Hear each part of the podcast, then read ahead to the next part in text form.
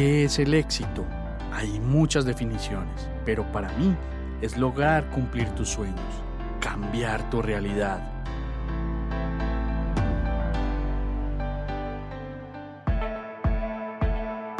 Te quiero mostrar cómo yo y otras personas hemos logrado nuestro propio éxito. Conocerás de primera mano qué hemos hecho para llegar donde estamos, nuestros hábitos, nuestros pensamientos, nuestros pilares e incluso nuestros miedos. Alguna vez alguien me dijo, escucha atentamente a las personas de éxito y mira lo que hacen que tú no haces. Y esto cambió mi vida para siempre.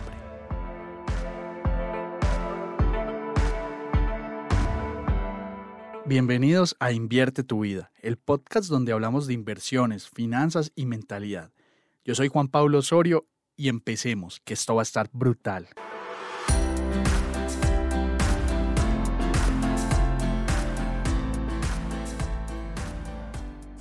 El ser humano es emocional por naturaleza.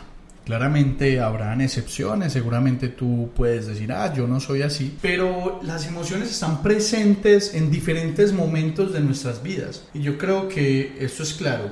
Con el tiempo yo me fui dando cuenta de que las inversiones y las emociones no son del todo compatibles. Aunque muchos estudios dicen que las emociones y la razón están interconectadas, cuando uno toma decisiones, las emociones pueden proporcionar información valiosa y complementaria en todo momento, pero también te pueden poner como una película y sesgarte si no la gestionamos de forma adecuada.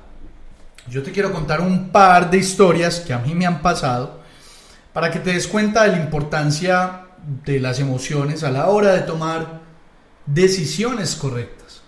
Y quiero que empieces a ser más consciente de esto. La primera historia tiene que ver mucho con mi pasión por las motos.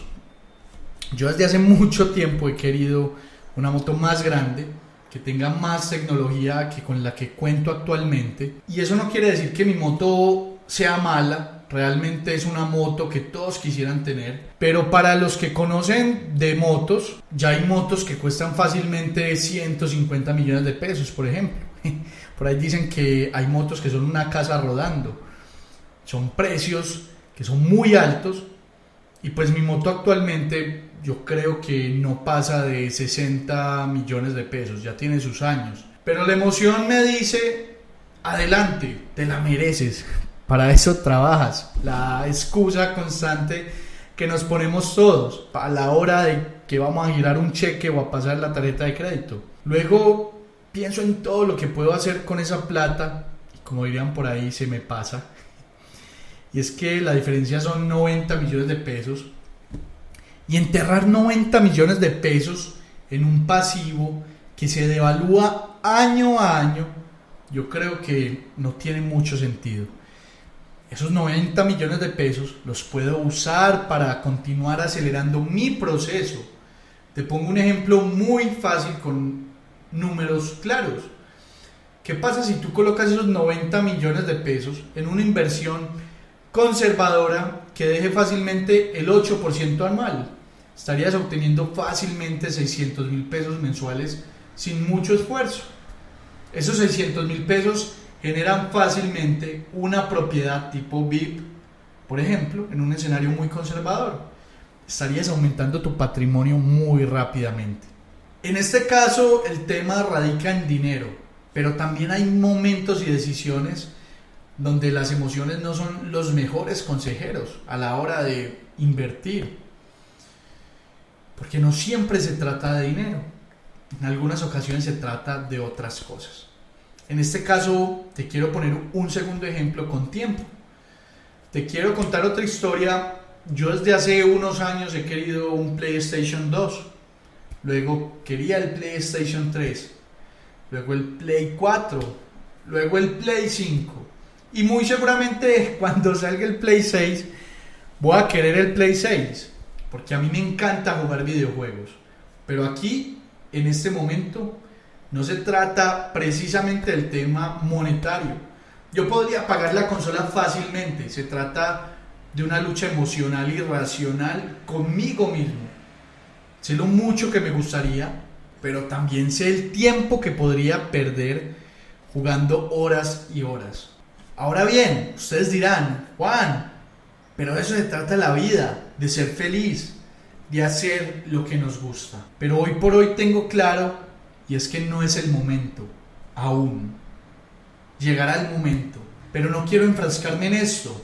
Tengo otros proyectos por delante que me pueden permitir en un futuro disfrutarlo aún más. Ahora estoy trabajando en darme tranquilidad a mí y darle tranquilidad a mi familia. Por eso te digo que necesitamos gestionar y equilibrar de forma adecuada las emociones, con un enfoque racional y lógico, para poder tomar decisiones en todo momento informadas, efectivas para tu vida y para el tema financiero. Me gustaría también darte un ejemplo a la hora de invertir. Yo tengo una persona muy cercana a mí que decidió comprar un lote a 15 minutos de la playa donde quería construir. Yo muchas veces le dije, hey, el lote está muy barato, pero la ubicación no es la ideal, no es la adecuada. Quizás estés cometiendo un error.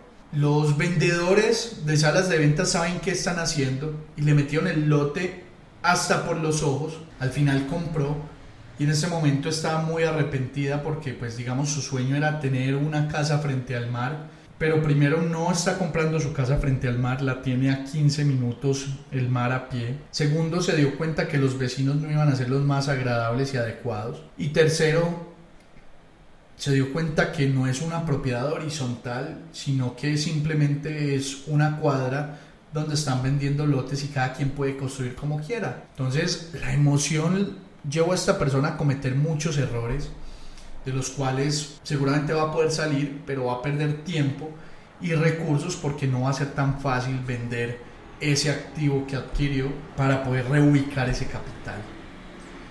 Entonces, ¿qué deberíamos de hacer para no ir a meter las patas cuando estamos en procesos de inversión y donde quizás la razón y la lógica chocan con la emoción? Entonces, Necesitamos gestionar y equilibrar de forma adecuada esas emociones, siempre con enfoques racionales y lógicos. Y yo diseñé para mí mismo y te quiero compartir un par de preguntas.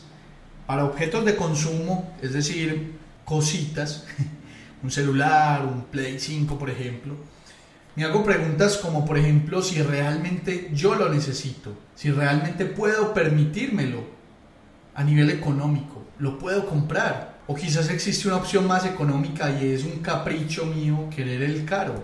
Es el momento adecuado para comprarlo. ¿Qué pasa si gasto esa plata? No me voy a apretar en un futuro para eso. ¿Qué pasa si espero mejor antes de comprarlo? ¿Qué voy a perder si lo compro? ¿Y qué voy a ganar si lo compro? Si lo compro en este momento va a perder algo, es el momento adecuado o voy a ganar algo. Con esto te aseguro que tu compra será más informada, más racional y adicional te recomiendo que lo dejes en el carrito de compras unos días antes de comprarlo. Si se te pasa la emoción es porque realmente no lo necesitabas. Ay, recuerda una promoción. No es una promoción si no lo necesitas. Es decir, si encuentras algo de 100 dólares con 40% de descuento, tu cabeza va a decir, wow, me estoy ahorrando 40 dólares, es el momento. Pero realmente si no lo tenías presupuestado y no necesitabas comprar, pues básicamente lo que estás haciendo es gastar 60 dólares que no tenías en mente que ibas a gastar. Entonces ten cuidado también con las promociones. Ahora, para las inversiones también es muy importante no invertir desde la emoción. Hay personas que juegan con tus emociones para que inviertas en negocios no tan buenos, quizás los que no necesitas o inclusive de dudosa procedencia. Entonces, yo me preguntaría, ¿Cuáles son las garantías reales que tiene ese negocio?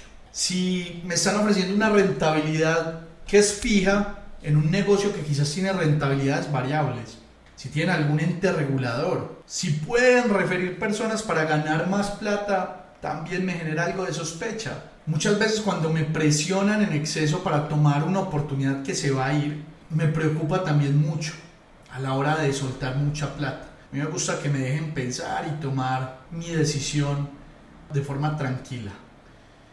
Si me tienen que demostrar que ya le han pagado a otras personas rentabilidad del negocio, también me parece que están buscando generar confianza en exceso cuando quizás yo no necesito ese tipo de generación de confianza. Entonces me genera algún eh, mal olor ahí.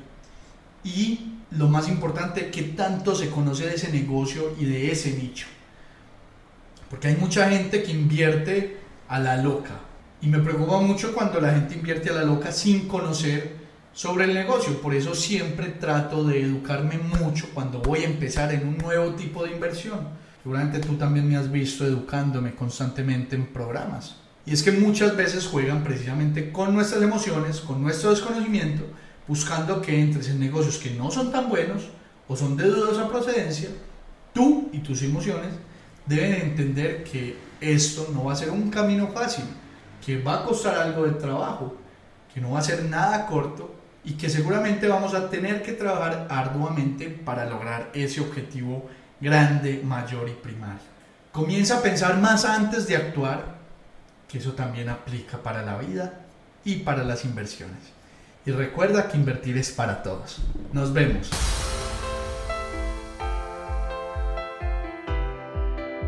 Si quieres seguir aprendiendo, recuerda seguirnos en las redes sociales como arroba Juanpa Invierte. Estamos en Facebook, Instagram, TikTok y YouTube.